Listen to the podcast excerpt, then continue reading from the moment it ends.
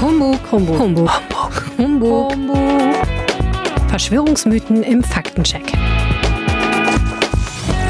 Wurde das World Trade Center in Wirklichkeit gesprengt? Herzlich willkommen zum Humbug Podcast. Mein Name ist Carsten Fahr. Schön, dass ihr zuhört.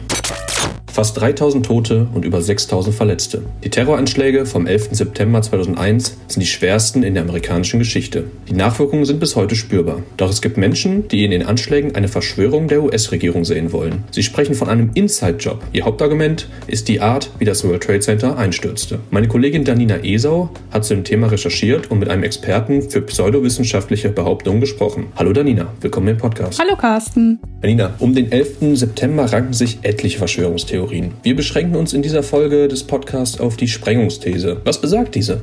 Ja, also wie du ja eben schon angedeutet hast, zweifeln die Anhänger der These die Art und Weise, wie die Zwillingstürme eingestürzt sind. Sie gehen davon aus, dass die Türme nicht senkrecht hätten einstürzen dürfen, sondern zur Seite hätten kippen müssen. Und ein großer Bestandteil dieser These ist auch das World Trade Center 7, also das Nachbargebäude der beiden Türme. Und das hätte laut der These gar nicht einstürzen dürfen, weil ja dort gar keine Flugzeuge reingeflogen sind. Und deswegen gehen viele davon aus, dass nicht die Al-Qaida, sondern die US-Regierung das World Trade Center kontrolliert gesprengt hat. Und woher kommt diese Theorie? Unter anderem von dem Radiomoderator Alex Jones, der ja jetzt viel bekannter ist als damals noch. Er hat damals Verschwörungstheorien im Internet verbreitet, die sich ziemlich schnell verbreitet haben. Und er hat damals schon die US-Regierung dahinter vermutet und danach sind immer wieder Artikel erschienen, die diese Theorie weitergespinnt haben. Wie gesagt, die haben sich dann sehr schnell verbreitet und wurden immer wieder geteilt. Und ein Jahr später gab es dann auch erste Bücher und Dokumentationen zu dem Thema. Okay, weiß man man denn, wie viele Menschen an diese Theorie glauben, die jetzt ja mittlerweile in aller Munde eigentlich ist? Genau kann man das nicht sagen, aber es müssten ziemlich viele sein. Äh, die Anhänger gibt es auf der ganzen Welt und es ist ja sogar eine eigene Bewegung entstanden,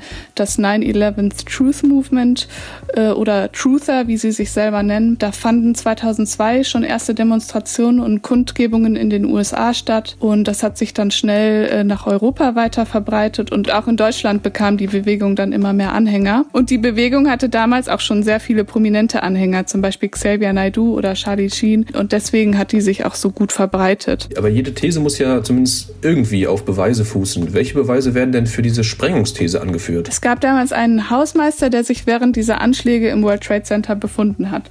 Und er hat die Anschläge überlebt und später als Zeuge ausgesagt. Seine Aussagen waren aber irgendwie so ein bisschen widersprüchlich und inkonsistent. Erst hat er keine Explosionsgeräusche gehört und dann später hat er von Explosionsgeräuschen gesprochen und deswegen wurde seine Aussage nicht wirklich ernst genommen und äh, war dann auch nicht Gegenstand der Ermittlungen. Und trotzdem ist er für viele Truther immer noch der Beweis dafür, dass die Gebäude gesprengt wurden. Das natürlich gepaart mit der Art und Weise, wie die Zwillingstürme eingestürzt sind, weil die Anhänger ja natürlich davon ausgehen, dass die Türme nicht senkrecht hätten einstürzen dürfen, sondern zur Seite hätten kippen müssen. Aber genau darüber hast du ja auch mit einem Experten gesprochen, mit dem Kernphysiker Holm Gero Hümmler. Mit ihm hast du über den Einsturz gesprochen und die Art und Weise, wie die Türme eingestürzt sind. Ähm, kannst du mal ganz kurz sagen, wer dieser Kernphysiker ist und was er zu dem Einsturz sagt? Ja, also er hat in Frankfurt Physik studiert und beschäftigt sich mit Verschwörungstheorien, hat auch mehrere Bücher darüber geschrieben und auch die Sprengungsthese und die Truther-Bewegung ist Gegenstand dieser Bücher. Er hat da lange geforscht und hat herausgefunden,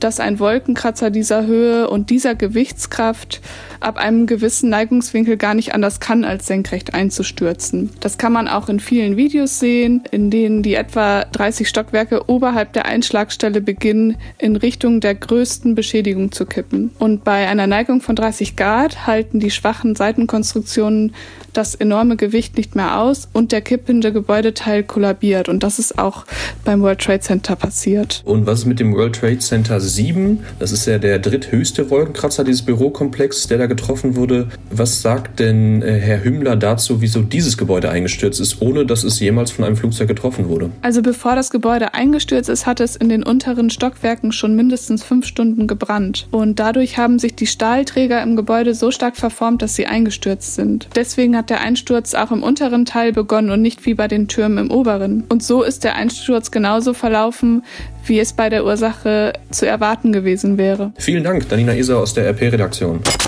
Fazit. Wie so oft bei Verschwörungstheorien wirken die Argumente auf den ersten Blick nachvollziehbar, halten dann aber keiner weiteren Prüfung mehr stand. So ist es auch bei der Sprengtheorie. Was entfernt wie ein geplantes Manöver aussieht, ist eigentlich eine Kettenreaktion des Einsturzes, ausgelöst durch den Einschlag der Flugzeuge und die Zerstörungskraft des Feuers. Folglich ist der Mythos um diese kontrollierte Sprengung des World Trade Centers einfach reiner Humbug. Und das war ja schon wieder der Podcast der Rheinischen Post zum Thema Verschwörungstheorien. Wenn ihr Fragen, Feedback oder Themenvorschläge für uns habt, schreibt uns gerne an humbug.rp-online.de. Mehr Verschwörungstheorien im Faktencheck? rp-online.de slash humbug.